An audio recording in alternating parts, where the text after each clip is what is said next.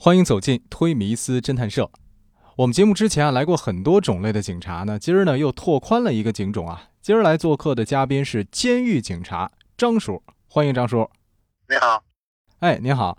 其实监狱，我想咱们大多数听众朋友可能都没去过啊，但好像又感觉，哎，不是那么陌生。为什么呢？因为很多影视剧啊，就为我们展示过监狱里的情景了。但是这些影视剧啊，它毕竟是文艺作品，是吧？它是虚构的。今儿正好您来了，可以跟我们听众朋友讲讲真实的监狱生活吗？嗯，好吧。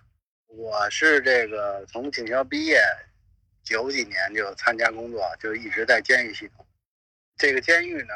它经历了这么几个历史发展的时期，最早的时候呢，这个管理人员呢是公安局五处，后来八几年的时候呢，五处就从公安系统分离出来了，就单门成立了一个局，过去叫劳改局。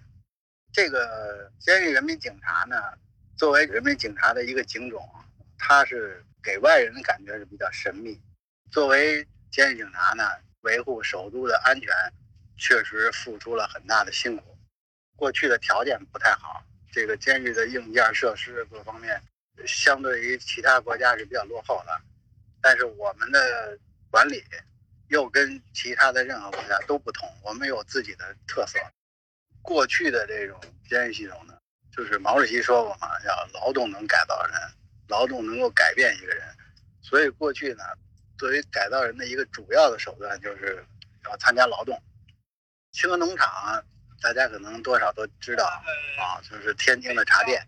这是老一辈的人民警察徒手把整个这个农场一片盐碱地，最后把它打造成了一个鱼米之乡。一大部分的服刑人员都在茶店农场。最早关重刑犯的监狱，这是九零年，是咱北京的第二监狱。当时是条件是比较好的了。但是现在来看，它的硬件还是不够，因为没有监控啊。当时接的都是一些重刑犯，无期死缓，当时占百分之六七十。而且呢，我们那个时候也没有什么经验，对于这些重刑犯的管理啊，各方面也都是在实践当中不断的摸索。但是呢，当时作为重刑犯监狱，也没有出现过重大的一些这个脱逃啊事件。九零年，当时我记得这个我的老的领导说，美国的律师代表团当时来北京参观，就去了第二监狱，看到咱们的那个设施什么，他们很惊讶。对他们来说，这个很简单吧把，围墙的高度啊，跟这个这各种设施的这种，对于人家来说很落后嘛，就是他们觉得这个不可能不跑人啊，他们很奇怪怎么去管呢？这些人对于管理方面啊。监狱的制度经过很多次的改革，从过去的这个百分制，后来又改成分级处遇啊，经过很多次改革，现在基本上形成了一套比较完善的积分考核呀、管理各方面的制度，包括狱政管理、啊硬件、软件，这现在都比较完善了。过去对于罪犯的改造这一块儿，提出过很多的理念。你看九几年的时候，我们参加工作的时候，领导对我们说，拿罪犯当人看，像老师啊，像父母。当时的这种管理模式，确实也起到了一些积极的作用。我认为当时那时候改造出来、重新回归社会的很多人，重新犯罪率还是很低的。呃，那您刚才谈到了很多这个我们监狱的，特别是我们北京监狱一些发展的一个历程啊。其实我觉得我们很多听众朋友啊，还会很好奇。这些服刑的人员啊，他们平时的这个衣食住行可能不太能行哈，但是这衣食住方面的都是一些什么情况？比如说他们一般穿什么呢？基本上就是国家提供保证吧。他的生活这方面，比如看病啊，你像延庆，他基本上老弱病残比较多嘛。延庆一年的服刑人员这块的医药费，每年基本都得在大几百万，这都是国家来负担的嘛。那他们平时吃的怎么样啊？就是，是因为我看有的影视剧啊，是是牢门口啊开个小口把饭递进去。那现实中是这样吗？啊，不是不是不是，他以中队为单位，你比如这一个中队能关押这个有呃七八十人，那几个人一个班，吃饭的时候呢，由这个伙房的中队会把饭送到各个中队门口，完了由各个中队的事务饭，他来给各班分发，排队来打饭。现在是很规范、很人性化。那一般一个房间关着多少这个服刑人员啊？一般的他是上下铺，多的应该在十一二个吧。小的班呢有那么四五个人上下铺的那种，每个人都有定制的一些这个书桌啊、学习用具啊摆放啊，它都有规范性的这种定制管理。那一般罪犯每天的日常生活都是什么样的？像您说还有书桌，他们每天还进行学习吗？啊，学习是必须的，学习包括这么几种，比如说每天的新闻联播不能跟社会脱节，一般一个中队都会有一个图书室。图书室会定期的开放，大家可以去看一些自己需要的，比如法律方面的一些书籍啊。而且每年教育部门会拉一些书来，罪犯可以去挑，说喜欢看什么书。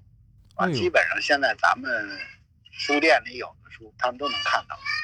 他们每天还需要，好像是不是还还有一些劳动要做呀？我听说。呃，对，过去的监狱系统，劳动是作为一个改造的手段。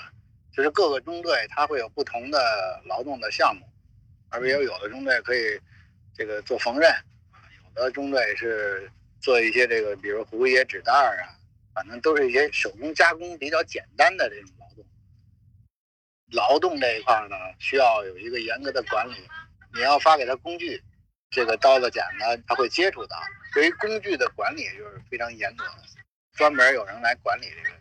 最近啊，不知道您听说没有？有位明星啊，他因为涉嫌强奸罪被批捕了。这批捕是意味着什么呢？就已经算是服刑了吗？批捕还不能说是去服刑。检察院做出批捕之后，呃，正式逮捕完了之后，他要检察院提起公诉，最终由法院来判。而监狱是作为刑罚执行的机关，也就是说，判决以后的这些人。在服刑的时候才有可能去到监狱，或者是短刑的有可能在看守所，所以批捕并不是意味着他就得去，还要看他判多少年，判实刑判多少年。啊，如果有的有可能，呃，判缓的呢，对吧？那就不用去执行了，就监外执行了。所以要看最终判多少年，从判决开始以后，从他羁押起开始算，完了到监狱服刑，他要度过这个刑期。他表现如果好的话，他有可能还减刑。减刑这一块是由监狱机关来做，他的这些材料给他报到法院。比如他表现比较好，他获得了什么奖励，由法院来审核批准。他有一套严格的这个减刑假释的规定，要按照刑法的规定来走。那一般批捕到真正的这个判刑，中间大概要经历多长时间啊？那不同的案件，它性质不一样，有比较复杂的，可能时间就长一点。那是检察院来做这个工作，什么时候提起公诉，批捕以后需不需要补充证据啊？这是由检察机关来做的。那我听说呀，就犯了这种罪的囚犯呀，好像还会受到歧视，没准还会被欺负。这种事儿是真的吗？不会，因为现在监狱的环境是很公开透明的，也不会出现像。电视里演的那样说歧视他怎么样，会对他就怎么样？因为也没有什么特殊的对待。北京的监狱系统，呃，所谓的明星啊，过去也有很多，包括电视台的一些主持人，包括一些名人的孩子啊，一些歌星，这个都在出现问题之后判刑了，都在北京监狱系统服过去了，也没有听说谁谁歧视他。而且现在的监狱的设施在不断的完善，每个监舍内啊，包括劳动现场，都是有摄像头，都是没有死角。你想干点坏事儿，很容易被发现。哎，那您刚才说啊，说这个就不管他是什么社会身份，哎，到了监狱，哎，都是一视同仁的。那如果国籍是不一样的呢？比如说外籍人员，他服刑会跟本国籍人员是分别关押吗？外籍呢，过去咱们。北京的某一个监狱是有专门的外籍队的，他这个中队全是外籍，各国家的都有，包括美籍华人啊，什么韩国人啊，非洲的一些国家的都有。这些人呢，他涉外嘛，他会像这个驻华的大使啊，他们都会对他有一些特殊的一些一些这个要求嘛，就因为要符合不同国家的这个有的风俗也不一样，对吧？信仰不一样，但是我们是还是比较比较这个公开的，在每个中队基本上都要按照我们的这个管理制度，在我们的法律管理体系之下来进行管理。过去有这个特殊的这么一个中队，但是现在我不知道还有没有了。九几年的时候是有的，等于就是不管什么国籍、什么身份，哎，来到监狱服刑的话，都是一视同仁的，没有什么区别对待或者关照的，是吧？没有没有，都是按照监狱的统一管理。明白了。那今天非常荣幸能够请到您做客我们的推迷思侦探社，也解答了很多我相信很多听众朋友心中都会有一些疑虑的一些问题，也给我们讲解了很多这个监狱里啊鲜为人知的一些哎这个情况。好，谢谢张叔，不客气，谢谢大家，再见。哎，好嘞，那咱们推迷思侦探社下一期不见不散。